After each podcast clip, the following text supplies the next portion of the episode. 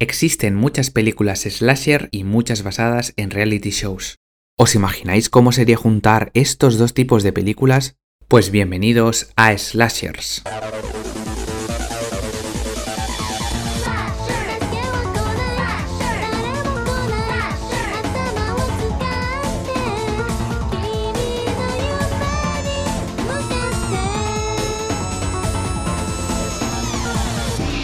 Bienvenidos, bienvenidas a Satán es Cinefilo, el podcast de cine de terror más infernal.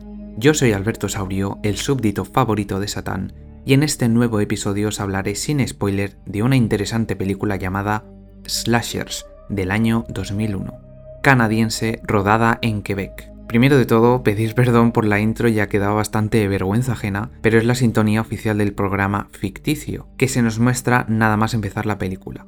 Ahora os preguntaréis, ¿de qué trata Slashers? Pues trata sobre un reality japonés en el que los concursantes pueden ganar millones de dólares si sobreviven a ser cazados por asesinos disfrazados. Todos los delitos son legales en los platos del programa y las pocas reglas que existen se aplican mediante collares de descargas que los jugadores y asesinos deben usar obligatoriamente. El nuevo episodio de Slashers es un especial estadounidense en el que los seis concursantes, Megan, Devon, Michael, Rick, Rebecca y Brenda serán perseguidos por el slasher novato, Preacher Man y los favoritos de los fans, Chainsaw Charlie y Dr. Ripper.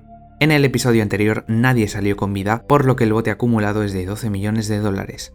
Si matan a uno de los asesinos, el bote aumentará 2 millones por asesino. A lo largo de todo el episodio, un cámara llamado Hideo les seguirá constantemente. La supervivencia la tendrán que realizar a través de varios escenarios repartidos en el plató, una zona apocalíptica llena de casetas abandonadas, un pasaje infantil, una habitación ambientada como si fuera un castillo, una especie de establo de madera subterráneo y muchos otros escenarios. gentlemen, we are now extremely proud to present you with Slashers First All American Special!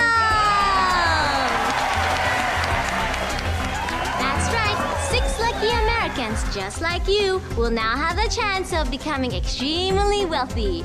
Because since none of our participants walked away last week, our jackpot for our lucky contestants tonight is 12 million American dollars!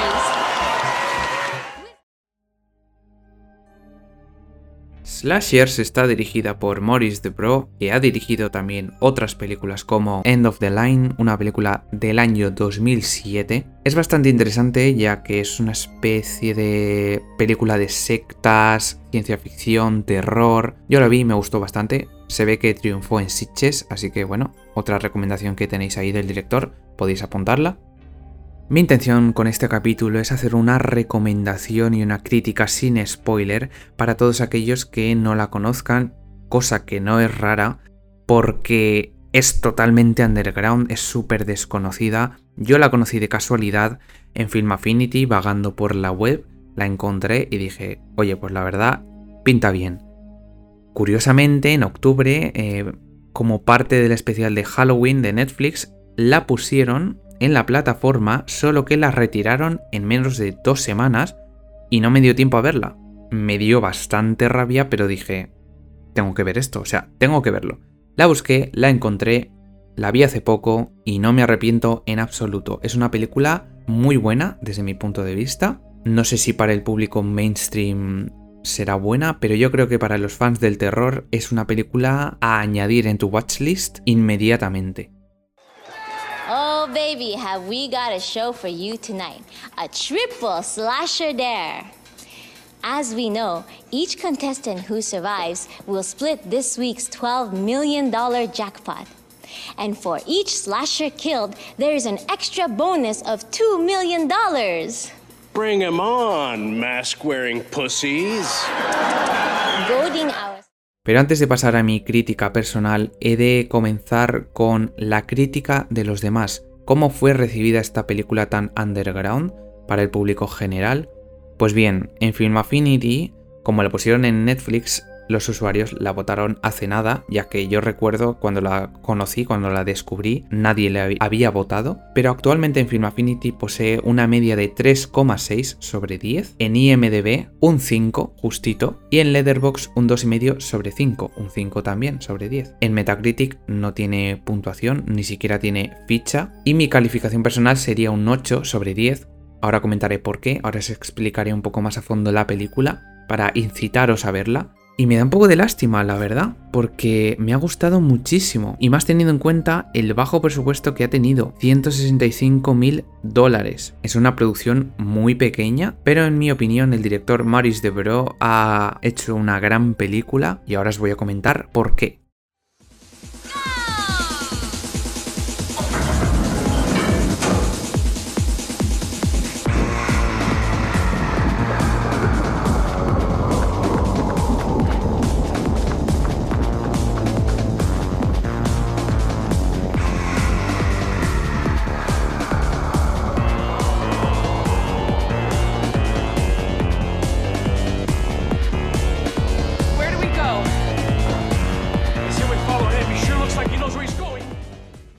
Al principio de Slashers, Mijo, la presentadora, comienza el programa, nos da la bienvenida como si fuera un reality real y presenta a los concursantes de este especial americano, en el que se han presentado miles de candidatos y solo estos participantes han sido elegidos. Primero tenemos a Devon, un ex marín y boxeador de 29 años, interpretado por Tony Curtis Blondell. Después a Michael, un programador de 28 años, interpretado por Kieran Keller.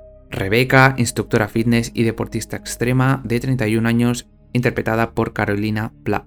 Rick, portero de discoteca de 32 años, interpretado por Jerry Sprio.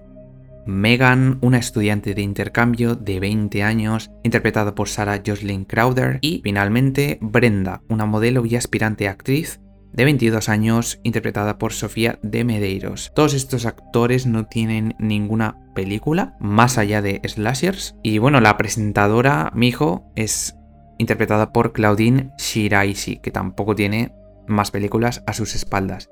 Con esta presentación podemos ver las marcadas personalidades de los personajes. Devon, que es el boxeador, el ex marín, es el típico chulito, típico valiente. Michael, el programador, es un poco rarito, un poco excéntrico. Rebecca, la instructora fitness y deportista extrema, se le nota que es bastante confident, bastante aventurera. Rick, que es el portero de discoteca, también es muy chulito, se piensa que va a, asesinar a esos slashers enseguida. Después Megan es la estudiante de intercambio, es la más asustada. Vemos como en la presentación está prácticamente llorando y el público le quiere echar del plato porque dicen, a ver, esta chica no pinta aquí nada. Entonces le abuchean y finalmente Brenda, la modelo y aspirante actriz, tenemos una sensación de la típica chica sexy, tonta, pero en verdad a lo largo de la película podemos ver que no es tan así. Esta película tiene un desarrollo de personajes muy interesante ya que partimos desde una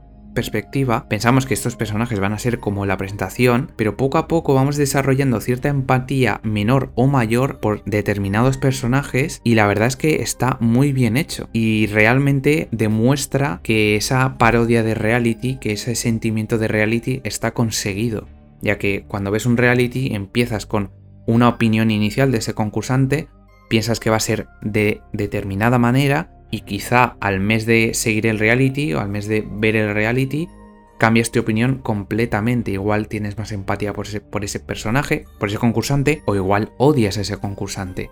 Pues aquí sucede lo mismo. Una vez la presentadora Mijo realiza la presentación de los concursantes, los chicos son enviados a un ascensor que les llevará a estos escenarios que he comentado antes, al sitio de las casas abandonadas, al castillo, etc. Y comenzará el concurso tendrán un determinado tiempo para sobrevivir y si nadie sobrevive nadie se lleva el dinero y morirán. Como lo habéis oído, morirán. Por tanto, constantemente tenemos una, una sensación de estar viendo un auténtico reality de la Deep Web, ya que realmente estamos viendo una especie de reality snuff, es bastante turbio y está muy conseguido. Considero que esta película es una idea vanguardista, a pesar de que he leído críticas en las que mencionan a una película llamada Perseguido o The Running Man, protagonizada por Arnold Schwarzenegger, que supuestamente es parecida o tiene la misma, una premisa parecida, obviamente no rollo slasher, rollo terror. Es también curiosa esta película porque es todo un falso plano secuencia, como hemos podido ver en La soga de Alfred Hitchcock o en Birman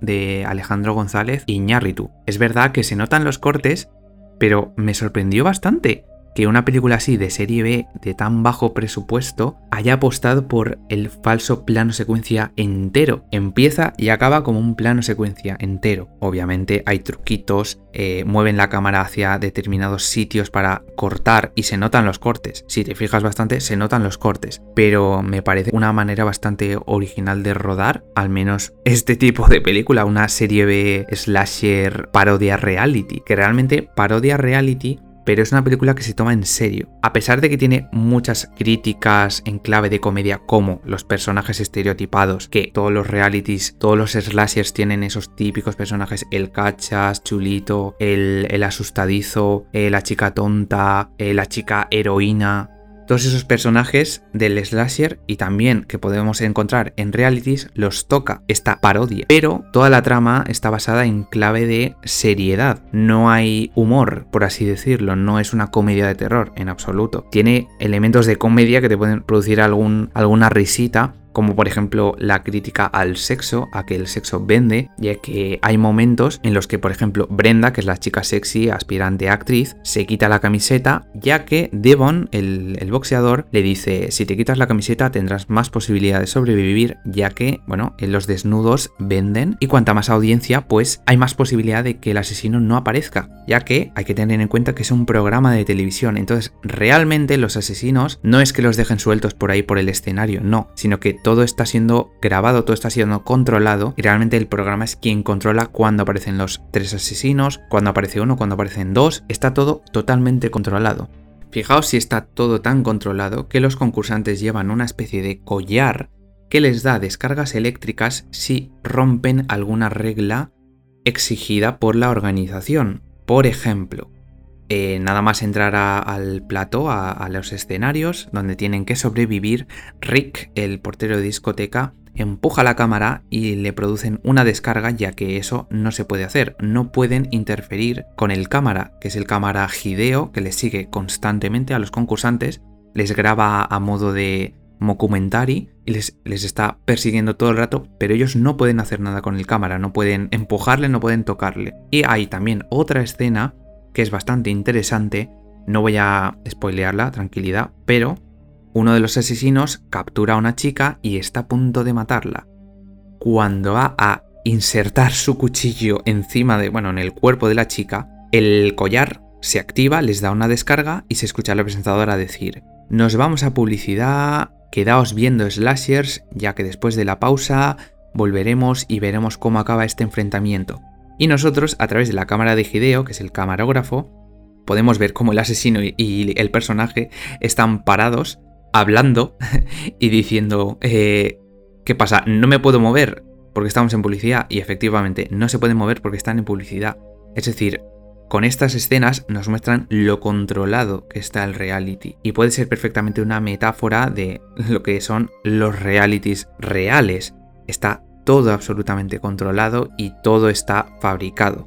Además, la escenografía es excelente teniendo en cuenta el presupuesto. Yo cuando la vi no, no sabía que tenía ese bajo presupuesto, pero ahora que sé que costó 165 mil dólares, me sorprende lo bien conseguido que está. O sea, realmente sientes que estás viendo un reality. También añadir que las escenas de persecución son muy tensas, ya que Hideo les acompaña les persigue todo el rato y vemos cómo los personajes están corriendo en plano secuencia a través de los escenarios, por ejemplo del establo de madera subterráneo vemos cómo aparece un asesino y los personajes huyen de él, Hideo les acompaña y también les acompaña la música de Martin Gautier, que añade un extra de tensión a esas escenas.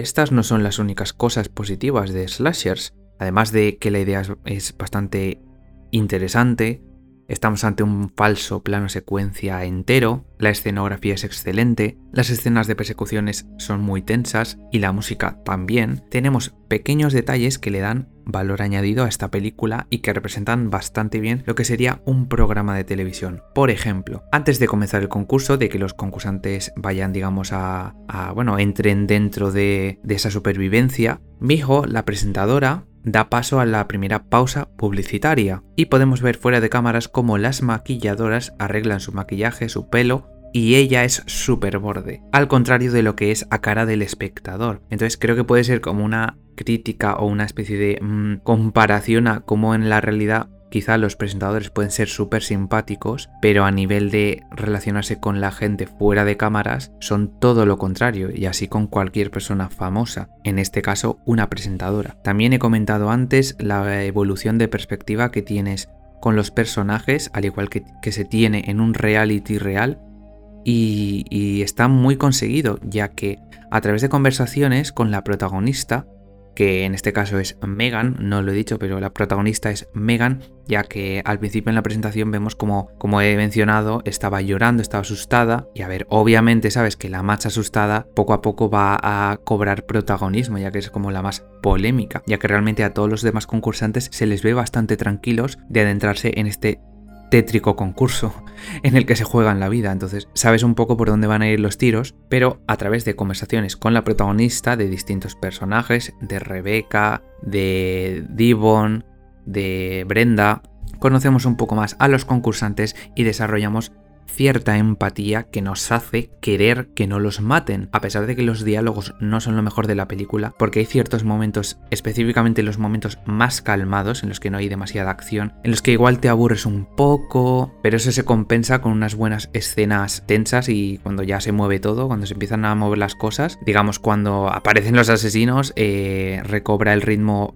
rápidamente, entonces eh, no pasa nada por esos pequeños tramos en los que te aburres un poquito. Y sin entrar en spoiler, obviamente, por ejemplo, la evolución del personaje de Brenda, que es la chica sexy actriz, o el personaje de Rick, al principio tienes una perspectiva de esos dos personajes, pero poco a poco, mientras se desarrolla la película, cambia tu empatía hacia ese personaje. Quizá no quieres que muera, quizá quieres que muera. Quizá quieres que muera Devon, quizá quieres que muera Michael, quizá no quieres que muera Rebecca y si muera Rick. En fin, esa es una, es una variedad de posibilidades que dependen de, tu punto de vista y dependen de, de la empatía que desarrolles con ese personaje. Y aquí he de decir algo que es esencial en los slashers y que esta película cumple por lo que estoy diciendo, y es que conectas con los personajes. Todo slasher, en mi opinión, a no ser que sea un slasher en el que deliberadamente quieras matar a los personajes porque son totalmente repelentes, debe conectar los personajes al espectador. Es decir, debes tener cierta empatía, debe darte pena que los maten, no todos, obviamente, pero sí gran parte de ellos, o al menos el, el protagonista, la protagonista, eh, una secundaria, un secundario, debes desarrollar cierta empatía y creo que esta película lo consigue, ya que cuando muere alguien te da pena y cuando muere alguien que no te cae bien, pues mm, te alegras. Ahora voy a pasar a comentar un poco los detalles negativos que realmente tampoco son tan tan tan tochos como para bajarle la nota, pero creo que con estos detallitos igual habría sido una peli de 9 o de 10. Primero, las muertes son buenas, pero son mejorables. Hay eh, decapitaciones, particiones por la mitad del cuerpo, gente empalada, hay de todo, hay muchas muertes, entonces mejor que lo veáis por vosotros mismos, a pesar de que creo que tendrían que haber metido más personajes en el concurso y no solo seis, quizás seis se me, hace un poco corto, pero bueno, creo que al menos se centran más en que desarrolléis empatía por esos seis personajes que metan a un montón de carnaza simplemente para añadir muertes y, cadáveres. También es verdad que los cortes del plano secuencia falso se notan, porque obviamente no es todo un plano secuencia seguido, está obviamente montado, pero lo intenta y, y a ver, lo consigue. Sí, pero si te fijas bastante, sabes cuando, cuando cambian de plano o cuando han dicho corten. También añadir que la actuación protagonista no me ha gustado nada. Veréis que llora un montón. Megan, bueno, llora es que iba a decir llora, pero es que llora sin lágrimas, o sea, lágrimas de cocodrilo. Tiene unas expresiones faciales que no se creen nadie y me dan hasta un poco de vergüenza ajena. Pero la verdad es que las actuaciones de los demás me gustaron bastante, tanto de los asesinos como de los secundarios. Y así como pequeño detallito, me faltaba una marca de agua en la que pusiera que es un canal de televisión o que es un canal de, de la Deep Web. Hubiera sido más realista que hubieran metido algunos elementos típicos que salen en los programas de televisión en cuanto a edición de vídeo. Hubiera sido guay que lo hubieran puesto, pero no. Simplemente es pues la cámara y sin ninguna marca de agua. Y también es verdad que lo que le habría dado una mayor nota, un 9 o un 10 incluso, es que quizá esas escenitas en las que os he comentado que es un poco aburrido por los diálogos, pues fueran más cortas o más dinámicas y que la película en verdad fuera más emocionante, porque para que un slasher te emocione tiene que ser todo el rato tensión, todo el rato epicidad. Y a ver, aquí hay partes épicas y tal, pero bueno, no, no mantiene el ritmo constantemente, lo mantiene por momentos, pero cuando esos momentos aparecen, la verdad es que son muy disfrutables. Finalmente, he de decir que no sé qué versión de la película encontraréis, pero me consta que la versión de cines, bueno, no sé si, no creo que llegara a estos cines, llegaría a DVD, pero que hay una versión de DVD que dura 100 minutos. Eh, yo la versión que he visto dura 2 horas. Supuestamente esa versión de 2 horas apareció en el festival de Fantasía Film Festival. No sé, la verdad, no sé dónde, dónde se realiza ese festival, pero supongo que será un festival americano o canadiense, no lo sé. Pero la versión que yo he visto es de 2 horas y supongo, supongo que es la versión completa. Así que os recomiendo que si podéis ver esta película veáis su versión completa ya que es altamente disfrutable. Así que en definitiva, si os gustan los slashers, si os gustan las rarezas de los años 2000, esas películas underground que nadie conoce y que por algún motivo están muy mal puntuadas en internet, que yo no comprendo, hay películas que de verdad son muy buenas y, y la gente las destroza. Que sí, que esto será una película de serie B, slasher un poco emocionante, pero es que cuando tú le das al play y sabes de qué va esta película, sabes lo que vas a ver. Tú quieres, tú esperas algo, ¿no? Pues esta película te lo da. No vas a esperar una trama profundísima, unos diálogos espectaculares. No. Que podía ser mucho mejor, sí. Que también es eh, una de las primeras obras del director Maurice Debro. También. Que tiene 165 mil dólares de presupuesto. También. Que es que ese, ese presupuesto es infame. Porque si lo comparamos, Campamento Sangriento tenía 300 mil dólares de presupuesto, que ya era poquísimo, que esa película es maravillosa, pero ya era poquísimo. Pues imaginad 165 mil dólares. Eso es una miseria en, hablando en un sentido cinematográfico. No es nada. Entonces, que hayan hecho este formato de plano secuencia entero, eh, un reality con esa escenografía que está muy lograda, unas buenas muertes, una buena empatía hacia los personajes, una buena música, y, un buen tono paródico que mm, mezcla lo paródico con lo serio, porque no llega a ser una comedia del todo, pues yo creo que es de bastante valor y a los fans del slasher y a los fans del terror en general os puede gustar mucho. Si no sois fans del terror, no sé qué, por qué estáis escuchando este podcast, pero eh, si has llegado aquí y, y bueno, te interesa conocer pelis más raras del terror, aquí tienes una, aquí tienes una y la recomiendo totalmente. Contestants, Enter the danger zone.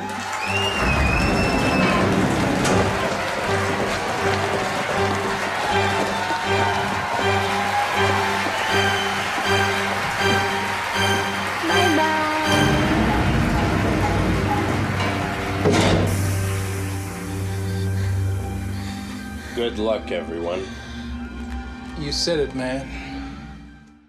Creo que he dado bastantes motivos como para que veáis Slashers. Es una gran película, igual os parece una basura, igual os gusta mucho. A mí la verdad es que me ha sorprendido porque es una rareza.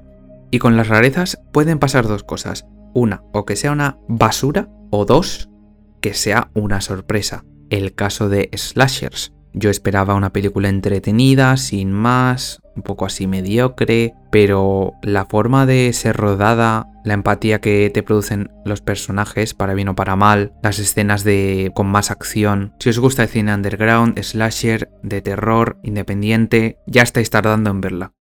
En fin, me callo ya, que soy muy pesado. Podéis escucharme en Spotify, en iBox, en Anchor, en Google Podcasts y también en YouTube. Podéis también seguirme en Instagram, donde subo mini críticas a veces o tops de películas, bueno, lo que, lo que me apetece, pero siempre recomendando el mayor número de películas, ya que es algo que me encanta, recomendar películas de terror. Después en Twitter también hago más o menos el mismo contenido que Instagram, mini críticas, posts. Y en TikTok también subo a veces vídeos interesantes. Podéis buscarme con arroba satanescinefilo. Y me despido. Yo soy Alberto Saurio de Satanes Cinéfilo y nos escuchamos en el siguiente episodio. Hasta luego.